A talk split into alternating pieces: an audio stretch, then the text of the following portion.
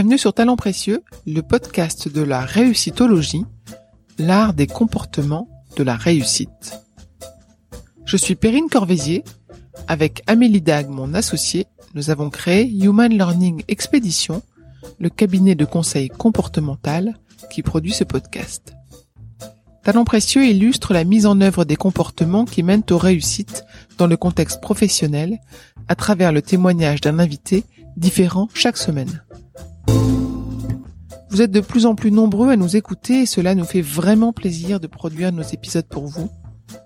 Pour nous soutenir, parlez de talents précieux autour de vous, partagez vos impressions sur les réseaux sociaux, suivez Talents précieux sur Instagram. Vous pouvez également vous abonner, noter et commenter Talents précieux là où vous nous écoutez.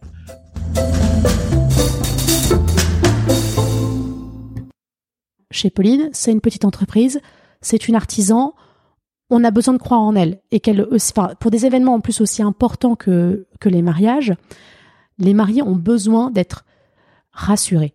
Et pour moi, c'était important de leur dire, voilà, là, vous avez trouvé une artisan qui est d'une part capable de faire les choses, de vous rassurer, et qu'en plus le jour J, bah, ça vous donne encore plus le bonheur de les avoir sur vous.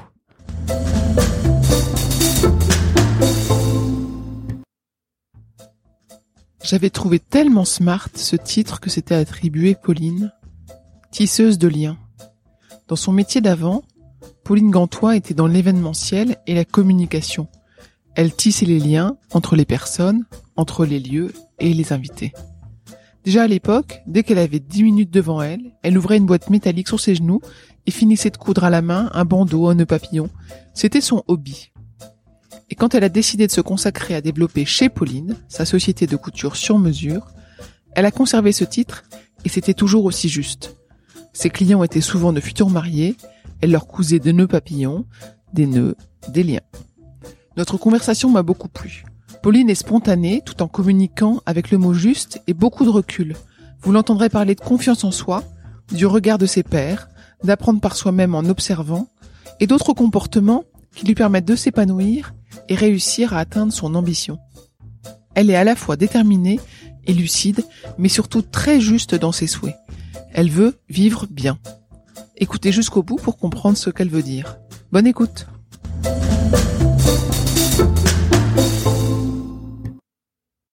Bonjour Pauline. Bonjour Perrine. Merci de nous recevoir dans ton atelier. Et pour dire euh, tout ce que je sais aux auditeurs, je me souviens que la première fois que je t'ai rencontré, on m'a dit dans cette salle, il y a une tisseuse de liens. Et je me suis dit que c'était un joli métier. Est-ce que c'est toujours ton métier aujourd'hui?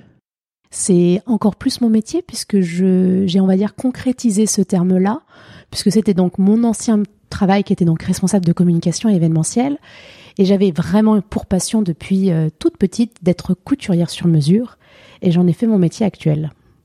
Donc ça veut dire que c'est plus une passion, enfin ça peut rester une passion, mais tu en vis, c'est ça? Tout à fait. J'ai réussi à combiner ce terme un peu poétique en un vrai métier euh, dans lequel je m'épanouis tous les jours et euh, que je permets aussi de faire découvrir euh, aux autres. Alors c'est quoi le lien entre les liens et la couture justement? Tisseuse de liens, surtout dans la couture sur mesure, c'est de rencontrer des personnes, leur créer des vêtements, des accessoires à leur mesure, à leur goût, avec les tissus qu'ils choisissent et qu'ils chérissent. Et pour moi, c'était très important de rencontrer à chaque fois ces personnes qui ont des projets à la fois très intimes, mais qui sont pas très faciles pour eux d'imaginer de manière concrète. Et je suis la personne, vraiment, qui tisse à la fois les liens vers la création, vers celui qui va la porter. Qu'est-ce que tu crées comme objet? Je crée principalement des accessoires. Donc, euh, mon accessoire favori, c'est le nœud papillon. J'aime beaucoup habiller ces messieurs, donc euh, cravate, bretelles, gilet de costume, mais également euh, mesdames avec des bandeaux pour les cheveux, des bracelets avec à la fois une partie tissu et des petites fantaisies. Je peux faire des pochettes, je fais également des châles, des foulards. Je peux vraiment décliner l'accessoire sur plein de différentes façons. Et de temps en temps, je m'essaye euh, au moins une fois par an euh, à la robe de mariée. Tu crées, tu, tu pars de modèles, comment ça se passe? Je suis partie d'abord de patronage que je me suis créé. Euh, à, vrai dire, c'est parti d'une idée un peu euh, étrange. C'est mon compagnon qui m'avait dit voilà, je passe des entretiens d'embauche, j'ai pas l'impression de sortir du lot. Et je lui avais dit bah tiens, je vais essayer de créer un nœud papillon on voit toujours des hommes en cravate. Si tu portes le nœud papillon, peut-être que ça va changer les choses. Et il s'avère que bah, ça crée le, petit détail qui a fait la différence puisque son patron après l'a pris euh, dans son entreprise. Et à partir de là, je me suis dit tiens, c'est une idée de lancer le nœud papillon. Donc ça, c'était il y a 3-4 ans. Et j'ai commencé avec le nœud papillon. Puis ensuite, je me suis dit tiens, on va faire des cravates, des bretelles. Je me suis vraiment spécialisée dans l'homme. Sauf que les copines, euh, ben, elles étaient pas très contentes, donc elles m'ont dit, ça serait quand même bien que tu penses un petit peu à nous. Donc, à partir de là, je me suis dit, tiens, on va faire aussi les accessoires pour les femmes. Et je suis partie à partir de patrons de personnes qui ont déjà créé des patrons pour pouvoir aussi créer des accessoires euh, différents pour mesdames. Ta gamme aujourd'hui, elle est, euh, elle est large, elle s'élargit, elle grandit encore? Je dirais que durant ces trois ans, la gamme s'est élargie du masculin au féminin. Néanmoins, je pense que là, j'ai j'ai assez d'accessoires pour proposer une gamme assez large et que je ne veux pas trop dépasser. Proposer, je pense, trop de choses, c'est aussi moi me dire oh là là, je dois me donner une pression alors que je, pour le moment, j'aime bien bien faire les choses que que j'ai actuellement.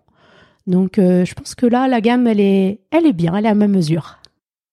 J'ai l'impression que ton métier se base beaucoup sur les rencontres que tu fais avec tes clients, c'est ça? Tu les reçois, tu les vois, vous discutez, vous échangez, et, c'est, et vous co-composez un peu euh, les objets pour eux?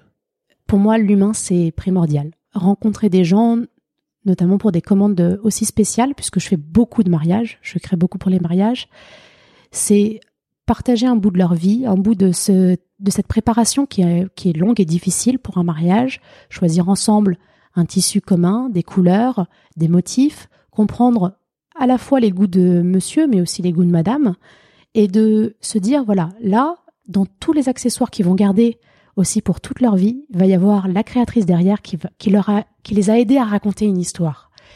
Et c'est pour ça que j'ai vraiment à cœur de les recevoir dans l'atelier, de les rencontrer, de leur parler, je les reçois pas forcément qu'une seule fois. J'aime bien aussi échanger par téléphone, par mail, les rassurer parce que c'est vrai que les créations, c'est difficile de se projeter dans les créations que je peux faire. Et donc pour moi, c'est vraiment euh, un bout de chemin avec eux pour la préparation de, de la création de A à Z.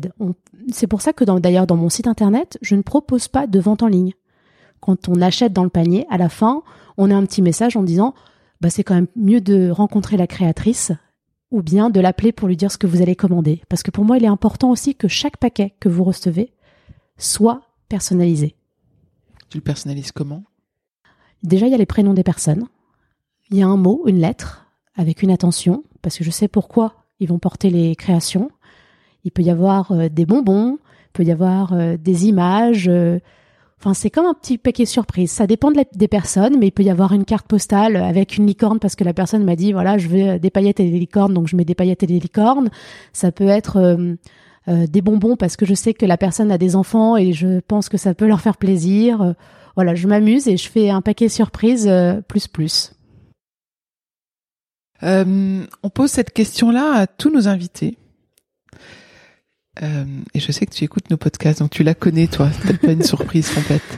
Est-ce que tu pourrais nous raconter un succès professionnel qui peut être récent ou plus lointain, un moment dont tu es fier, où tu as eu l'impression de faire bouger les lignes ou de faire la différence? Je pense que c'est quand j'ai pris la décision de, de croire en moi. J'ai eu des personnes autour de moi qui me le disaient, vas-y, lance-toi, arrête la communication et l'événementiel, t'es faite pour la création, il faut croire en toi, on ne peut pas euh, être dans deux univers différents. Et euh, il s'avère que du moment où j'ai annoncé ma démission et où j'ai pris vraiment l'élan de chez Pauline, ça a décollé en flèche. En fait, c'était le petit déclic qui a permis toute la différence. Et d'ailleurs, dans mon cercle de proches ou même de, de clients, les gens m'ont dit on attendait que vous arrêtiez votre travail pour pouvoir vous en donner dans votre euh, entreprise. Et ça, ça a été assez intéressant pour moi. C'est-à-dire qu'en fait, les gens avaient peur de me demander parce que s'ils savaient très bien que ça allait me surcharger de travail. Et maintenant, euh, je n'arrête plus. euh, donc c'est cette confiance en toi. Moi, je t'ai, je t'ai connu dans ton ancien métier, dans ton nouveau métier. J'ai l'impression que tu l'avais quand même toujours eu C'était la, c'était la confiance d'être capable de monter une société. Qu'est-ce qui te faisait le plus, euh, le plus peur ou quel était le pas le plus difficile à franchir? Dans mon ancien travail, en fait, je mettais beaucoup les autres en avant. Euh, je, donc, je réalisais pour des musées des événements euh, assez assez grands et donc il y avait toute la communication aussi derrière qui en découlait. C'est des métiers où on est très caché, on n'a pas besoin d'être, on va dire, au centre des attentions. Là, dans chez Pauline, déjà, il y a mon nom dans l'entreprise, qui est déjà quelque chose d'assez fort. Et en plus, je rencontre toutes les personnes qui vont porter les créations. Donc, il y a quelque chose aussi où il y a une mise en avant qui est beaucoup plus euh, directe. Ils savent, enfin, il était important pour moi de leur montrer qu'ils pouvaient avoir confiance en moi. Il n'y avait pas juste le nom de l'entreprise auparavant qui disait voilà, vous êtes euh, dans tel musée, c'est sûr que ça va être génial. Là, il y a chez Pauline, c'est une petite entreprise, c'est une artisan, on a besoin de croire en elle et qu'elle, pour des événements en plus aussi importants que que les mariages, les mariés ont besoin d'être rassurés. Et pour moi, c'était important de leur dire voilà, là, vous avez trouvé une artisan qui est d'une part capable de faire les choses, de vous rassurer, et qu'en plus le jour J, bah, ça vous donne encore plus le bonheur de les avoir sur vous. Comment est-ce que tu l'as développé cette confiance en toi? Est-ce qu'il y a eu des étapes? Est-ce qu'il y a eu des moments importants pour toi? Euh, Déjà, je suis très bien entourée dans ma vie avec mon compagnon qui tous les jours, tous les jours me soutient, porte les créations de chez Pauline et ça, ça aide beaucoup. Donc euh, du premier entretien jusqu'à maintenant, bah, il a, il porte euh, maintenant les pochettes, qui est un son signe à lui. D'ailleurs, personne dans son entreprise ne veut porter la pochette parce qu'ils ont peur de lui faire concurrence. Il y a aussi des personnes au sein de, de mes amis qui sont devenus des amis, comme toi, Perrine, qui ont eu cette facilité aussi à parler de chez Pauline, à, dire qui j'étais et qui avait en fait les mots justes alors que je savais pas encore moi les poser dessus. Donc ça, je pense que ça m'a aidé à construire mon discours, à croire en moi et euh, à développer chez Pauline comme euh, ça peut l'être maintenant. Et aussi, c'est hum, c'est tous ces événements où on rencontre des gens qui nous racontent leurs histoires et qui finalement, ben, ils ont partagé une partie de, votre, de leur vie avec vous et qui vous font croire que bah vous êtes exceptionnel aussi pour eux pour, parce qu'ils vous ont choisi. Entre euh, les moments où tu euh, tu crées dans ton coin euh, sur ton voilà le week-end, la nuit pour des amis et maintenant, est-ce que ta technique s'est améliorée ou est-ce qu'est-ce qu'est-ce qui a changé? Déjà le nœud papillon, qui était donc ma spécialité, a complètement changé au niveau de la technique. ça se voit d'ailleurs. Je les premiers clients qui ont les papillons chez Pauline d'il y a quatre ans me disent on les garde juste pour pour souvenir en tant que best-seller, mais mais pas plus. En fait, ils les reporteront plus parce que c'est plus du tout comme avant, enfin comme maintenant plutôt. Et euh, je pense aussi que je me suis mieux organisée. Euh, ma semaine est complètement différente. J'essaye de ne plus travailler la nuit, mais je vous avoue que la nuit c'est un de mes moments préférés, donc euh, je préfère euh, bien travailler la nuit et très tôt le matin et toute la journée pour profiter de, de mes amis, de rencontres, d'aller chiner euh, tel ou tel tissu. En fait, ma journée n'est pas occupée pour un, de la création de couture, mais plutôt pour autre chose. Et je pense que même les créations, enfin les finitions se sont finies, puisqu'au début, vraiment, je ne faisais que du nœud papillon. Puis ensuite, j'ai développé des accessoires. Il y a peu, enfin depuis à peu près janvier, je développe le gilet de costume, qui est une technique assez particulière. Et là, d'avoir eu déjà un premier projet de robe de mariée, c'est encore euh, plus haut de gamme. Donc euh, forcément, ben, je pense que au fur et à mesure, ma technique de couture s'améliore. Où est-ce que tu as appris ou est-ce que tu continues à apprendre? Alors déjà, j'ai une grand-mère qui était couturière, qui m'a toujours transmis sa passion et euh, qui m'a toujours aidé à faire mes petites tenues pour mes Barbies à partir de là, quand euh, j'ai annoncé à mes parents que je voulais devenir euh, styliste, modéliste, euh, ils m'ont aidé pour suivre ce chemin. Malheureusement, arrivé, enfin, j'ai passé donc deux fois les concours et à chaque fois, je passais jusqu'au jury et le jury me disait mais vous êtes excellente. Enfin, n'allez pas dans des cursus aussi fermés, restez dans votre bac général, faites des grandes études. Ce que j'ai fait, mais j'ai gardé quand même la, couture, euh, on va dire, de côté, mais très très léger. Et c'est quand j'ai rencontré mon compagnon qu'il m'a offert mon premier mannequin de couture que là, ça, il y a eu encore de nouveau un déclic et que j'ai commencé vraiment à apprendre par moi-même en regardant euh, comment étaient bâtis les différents euh, modèles de tissus, enfin de, vêtements, quand, en regardant les accessoires. C'était il y a à peu près une, dizaine d'années, donc la couture n'avait pas autant d'impact qu'aujourd'hui. Et petit à petit, j'ai aussi pu discuter avec des couturières, comprendre leurs techniques, regarder dans tel ou tel livre ou manuel de couture euh, comment on pouvait euh, faire une finition un peu particulière. Et euh, ça, c'est, ça se développe toujours pareil, comme ça. Je, je demande autour de moi. Je, je me, je n'ai pas fait vraiment de, enfin, je n'ai pas fait de cursus spécialisé dans la couture. Ni de stage d'apprentissage. Non, jamais, jamais. D'accord, intéressant. Une question sur justement, est-ce qu'il y a des personnes qui t'ont inspiré euh, des personnes dans ton passé professionnel qui ont vraiment compté pour toi, euh, qui ont peut-être changé euh, ton destin professionnel? Euh, La première personne, ça a été ma grand-mère. C'est celle à qui je pense tout le temps. Je pense que elle serait mais tellement fière de moi de voir l'atelier, de voir toutes ces couleurs, les tissus, les rubans. C'est déjà la première personne. La deuxième personne, c'est que j'avais dit à mes parents quand j'étais petite, je veux devenir la styliste modéliste de Philippe de Coufflet parce que j'adorais les costumes de, son costumier. Et j'ai eu la chance, en fait, de d'approcher plus ou moins euh, sa famille et euh, en fait d'être la babysitter de, des enfants de son frère et qui en fait m'a permis de m'ouvrir aussi à, à, tout ce monde des arts, de voir euh, ce qu'on pouvait créer, jusqu'où on pouvait créer un vêtement un costume. Et ça, ça m'a aidé aussi énormément dans mon, dans mon parcours parce que ça m'a permis aussi déjà dès le début de croire en ça.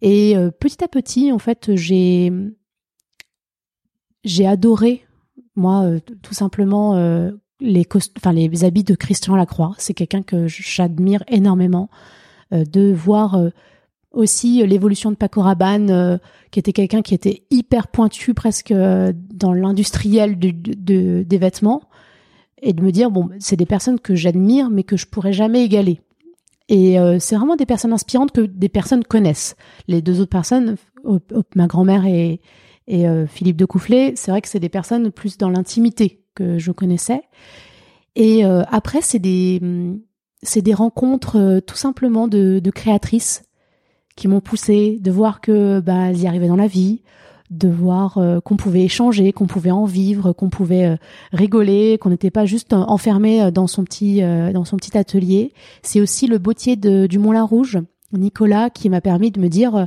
qui m'a dit voilà, Pauline, tu te lances, vas-y, tu tu accessorises la vitrine des bottines du Moulin Rouge. Et ça, c'est des petites choses qui m'ont permis d'avancer et de croire à l'entreprise que j'ai actuellement. Donc ils t'ont fait confiance par défaut aussi. Tout à fait. Ils, ils, se disaient voilà, c'était alors pour Nicolas, c'était, je pense aussi une manière de à la fois de me faire confiance, mais à la fois de se dire bon allez, j'ai j'aide euh, une petite jeune, ça va être sympa, ça va être rigolo. La vitrine, elle a tenu très très très longtemps, elle faisait vraiment sensation.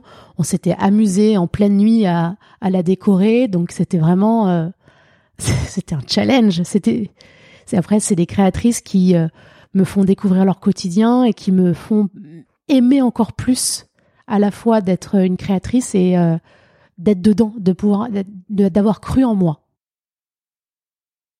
Comment est-ce que tu développes chez Pauline en termes de notoriété, en termes de business? Quels sont tes, leviers? Alors, pour chez Pauline, c'est assez, c'est assez euh, particulier comme c'est beaucoup d'humains, c'est beaucoup de rencontres qui sont, euh, le, on va dire, dans le business de chez Pauline. Donc j'ai un objectif que je me suis fixé, c'est 52 mariages par an. Un par semaine. Voilà. Sauf qu'on se marie pas beaucoup en hiver. Tout à fait. Sauf dans certaines communautés. Donc c'est à peu près ça, sachant que quand même l'été, euh, il y a à peu près, euh, alors par an, il y a à peu près 200 000 mariages. Donc je me suis dit que c'était quand même pas si mal comme objectif, sachant que là j'en suis déjà euh, depuis janvier à une vingtaine de mariages. Donc euh, n'hésitez pas, si vous vous mariez, euh, vous pouvez me contacter. J'en ai encore 32 autres à faire. On mettra le lien. voilà. Mais moi, c'est un objectif de me dire, voilà, est-ce que je suis capable de faire un mariage par semaine? Ce qui est à la fois énorme, mais qui est assez mesuré. mais je ne veux pas être dans euh, forcément l'exponentiel du business. Je veux être dans un business mesuré où je peux vivre en fait ma vie en parallèle. Pour moi, c'est très important. C'est-à-dire que je comprends cette euh, cette course à la voilà économique, à, à, avoir plus plus plus, mais c'est pas du tout moi mon mon objectif. Je veux me dire surtout, je vis bien, je vis heureuse et ce que j'ai actuellement, je, je suis bien avec, ça, avec la, la somme que je peux me tirer. Après, si on peut avoir plus, bien entendu, mais ça sera plutôt pour développer le business, avoir une autre personne à côté de moi et de pouvoir aussi subvenir à l'aider à subvenir à ses propres besoins. Mais j'ai pas forcément envie de, de quadrupler de chiffre d'affaires et d'être surchargé de travail, de plus pouvoir vivre, de plus pouvoir voir mes amis juste parce que j'ai du business. Et euh, la participation à des salons de mariage et ou à des salons comme le Fabriqué à Paris? C'est plus finalement de, de confirmer ma confiance en moi.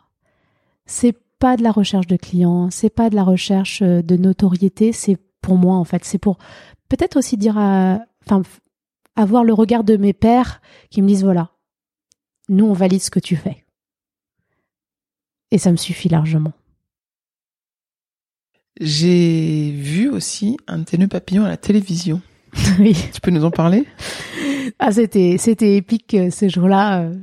Euh. En fait, je suis, je travaille euh, avec un tailleur, Jérôme, qui a créé sa boîte aussi, qui est une toute petite entreprise qui s'appelle Videlongo et qui m'a fait confiance, qui voilà, je venais de je venais de le connaître depuis même pas une semaine, qui me dit voilà, est-ce que tu es dispo vendredi Il faut que tu aies livré un nœud papillon un peu spécial. Euh, vendredi, on était mercredi, je me dis oh là là, euh, oui. Et euh, il me dit, t'inquiète pas, la styliste t'appelle. Là, m'appelle, là, j'ai un appel de la styliste de Jérôme Commandeur, donc le comédien, qui me dit, voilà, Jérôme Commandeur veut pour les Césars un pape XXL qui lui arrive jusqu'aux oreilles et en soie. Alors là, gros challenge. J'en ai, j'avais jamais fait de XXL parce que c'était vraiment très très gros. Donc on a fait un pape démesuré, pas forcément euh, jusqu'aux oreilles, parce que sinon ça faisait un peu clown. Et euh, j'ai travaillé euh, de, mm, bah, de 21h jusqu'à 4h du matin pour pouvoir faire ce nœud papillon et que j'ai fait donc différents modèles pour pouvoir aussi satisfaire mon client. Et je vous avoue qu'en fait, tout ce travail-là, il a été complètement oublié quand je l'ai vu apparaître devant la télé. En plus, je recevais du monde ce soir-là, donc on avait allumé la télé spécialement c'était les, c'était les Molières, c'est ça Les Césars. Les Césars. Les Césars. C'était les. Et il a parlé de son nœud papillon. Et il a parlé de son nœud papillon, parce qu'en fait c'était euh, le but pour lui de d'introduire le nœud papillon qu'il avait dans le discours. Et d'ailleurs le discours qui a fait euh, sensation, donc euh, c'était assez rigolo et j'étais là pour le coup très très fier de moi. Je pense que j'ai été sur mon petit nuage pendant au moins une semaine. On pouvait pas m'embêter, ça c'était sûr. Tu, tu disais que tu, tu collaborais avec un tailleur. Est-ce que justement tu t'arrives à t'associer avec d'autres créateurs, avec euh, d'autres artisans euh, pour travailler ensemble? Euh, Oui. Alors, d'une part, il y avait ma volonté de travailler avec un tailleur parce que le, le tailleur de costume, c'est un métier vraiment à part. Ne serait-ce que même dans les cours de couture, c'est deux choses complètement différentes. Et les femmes aussi ont ont plus de mal à s'habiller avec, euh, on va dire, des bandeaux dans les cheveux pour les mariages. Donc j'ai eu le plaisir à travailler avec euh, Marie-Gabrielle, qui est donc une créatrice, c'est une chapelière, une modiste chapelière, qui donc crée des chapeaux et des bibis sur mesure. Et euh, dès que j'ai une femme qui a besoin d'un chapeau, d'un bibi, je l'envoie directement aussi auprès d'elle. Dès que j'ai un monsieur qui ne sait pas trop quoi choisir comme costume, je l'envoie auprès de Jérôme. Euh, à part ça, je cherche euh, peut-être quelqu'un qui fait des chaussures sur mesure. C'est vrai que c'est assez euh, assez atypique et difficile à trouver. Et et après, bon, les robes de mariée, c'est un univers que je pense tellement spécifique qu'il y a tellement de créatrices que je je m'associe pas avec certaines d'entre elles. J'aimerais beaucoup, mais malheureusement, c'est pas encore dans, dans mes cordes. Tu travailles seul avec tes clients, avec éventuellement des partenaires. Est-ce que c'est, est-ce que c'est agréable de travailler seul pour toi? Est-ce que c'est un plaisir? Moi, j'adore travailler seul. Je je pense qu'en fait, je suis très solitaire dans mon travail. Je c'était un peu mon défaut euh, aussi dans mon ancien travail puisque je n'ai je pense que l'open space m'a tué aussi. C'est vraiment euh, le cas. Euh, trop de brouhaha, j'ai besoin de concentration, d'avoir un petit moment à moi. Et j'ai un rythme aussi complètement différent de toutes les personnes. J'arrive très tôt. Durant la journée, ben j'ai vraiment ce côté plus de profiter de la journée, du, du, jour qui passe, des amis, etc. Et le soir, à partir de 21h, de retravailler. Donc j'ai un, un emploi du temps qui est complètement différent et qui est fait pour quelqu'un de solitaire. Et si tu travaillais euh, plus tard en développant ta société avec quelqu'un d'autre, euh, du coup, t'imagines quoi que chacun travaille chez soi euh, dans son euh, dans son propre atelier et puis vous voyez de temps en temps ou t'imagines recréer une ambiance d'atelier partagé? Je me suis pas encore projetée dans dans cet univers. Je pense que d'abord on commencerait par on va dire une organisation on va dire basique, classique et d'avoir une communication avec cette personne-là, de voir si c'est son rythme aussi à elle. Et à partir de là, je pense qu'il faudrait bouger les lignes et lui dire voilà, bah, tu t'adaptes. Et euh, la confiance, c'est quelque chose de très important dans, dans l'emploi du temps. Et pour moi, il n'est pas nécessaire d'être sur des horaires fixes tant qu'on tant que le travail est bien fait et que le client est satisfait. Pour moi, c'est déjà tout gagné. Un travail bien fait, ça veut dire quoi pour toi? C'est que toutes les imperfections soient invisibles. C'est assez étonnant de dire ça comme ça, mais quand on coupe, quand on découpe, y a toujours, enfin, le tissu n'est jamais droit, enfin, il y a toujours des petites imperfections euh, qui s'installent. Moi, je les vois, je vais les corriger. Et tant que moi, je les vois, c'est que c'est pas bon. Le client, il le remarquera peut-être pas. Mais tant que c'est moi qui les vois, je vais retravailler le produit jusqu'au bout. Et à partir du moment où moi, je suis satisfaite de mon travail, où je me dis je peux le porter, je peux l'offrir, eh bien là, c'est bon. Le travail, il est bien fait. Et tu as l'impression que le travail est mieux fait euh, au fur et à mesure que tu avances dans le temps? Oui, complètement. Après, je les voyais pas forcément les défauts du passé, mais mais maintenant que je je me vois évoluer, quand je regarde les anciens modèles, quand je vois les les anciennes façons de coudre. Avant, je cousais quasiment presque tout à la main. La, machine était quasi inexistante. Maintenant, la machine m'aide pour, on va dire, la moitié du travail. Eh bien, forcément, on, voit la différence. La propreté est complètement différente. Donc la machine, parce qu'il y a certains artisans pour qui euh, bah, la machine est l'ennemi du bien, la machine euh, annule euh, un travail bien fait justement. Pour toi, la machine t'apporte un bienfait et apporte de la qualité de Oui, parce que de toute manière, je suis obligée de passer par la machine.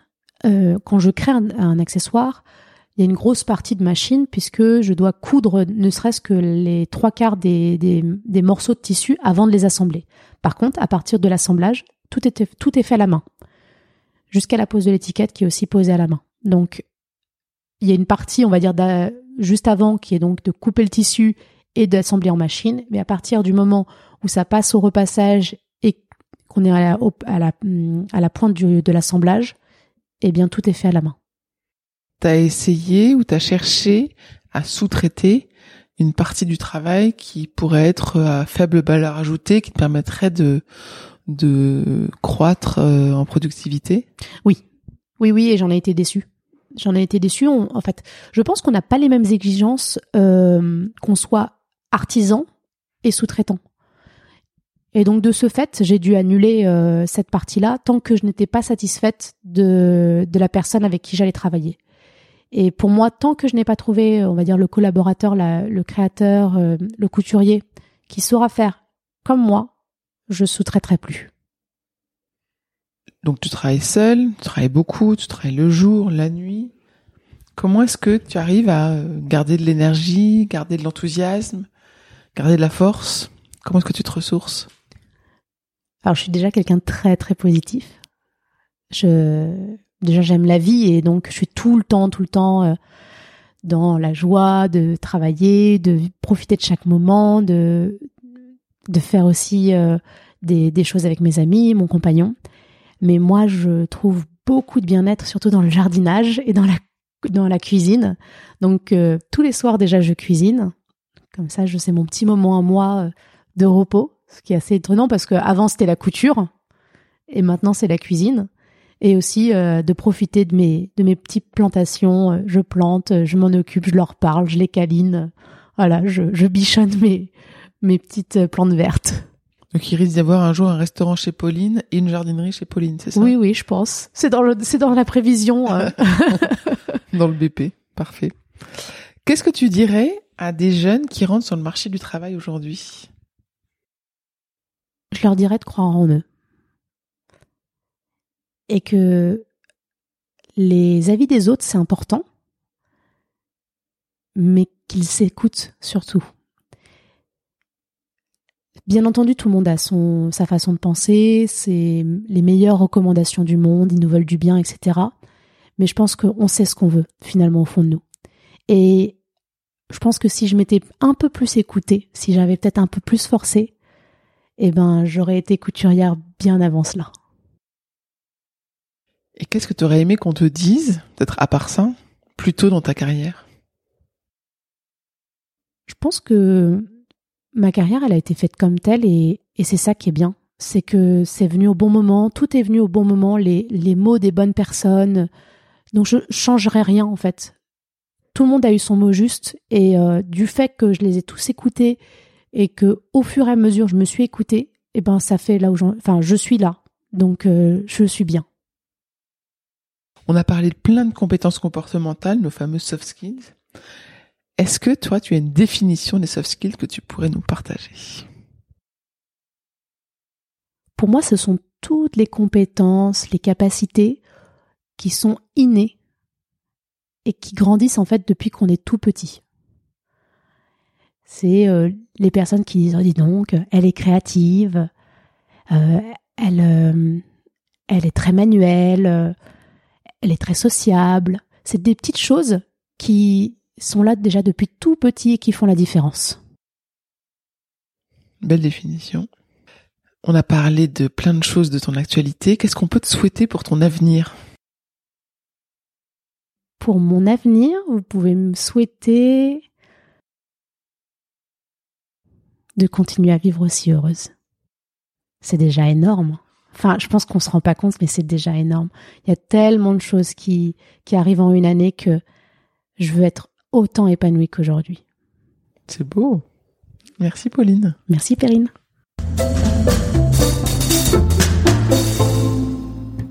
J'espère que vous avez apprécié ce podcast autant que nous avons aimé le préparer et l'enregistrer. Vous retrouverez les notes et les références citées lors de cet épisode sur notre site humanlx.com. H-U-M-A-N-L-X.com. Vous avez des invités à nous suggérer? Mettez-nous en relation, nous adorons mener ces conversations sur la réussite. Talent précieux est produit par Human Learning Expedition, cabinet de conseil comportemental qui facilite les réussites des organisations en libérant quatre types de comportements gagnants. Une curiosité pragmatique, une agilité dans la durée, une audace mesurée, une collaboration inclusive. Pour en savoir plus sur HLX, connectez-vous sur HumanLX ou suivez-nous sur Facebook, Instagram, sur LinkedIn ou sur Twitter. Merci pour votre écoute et à bientôt.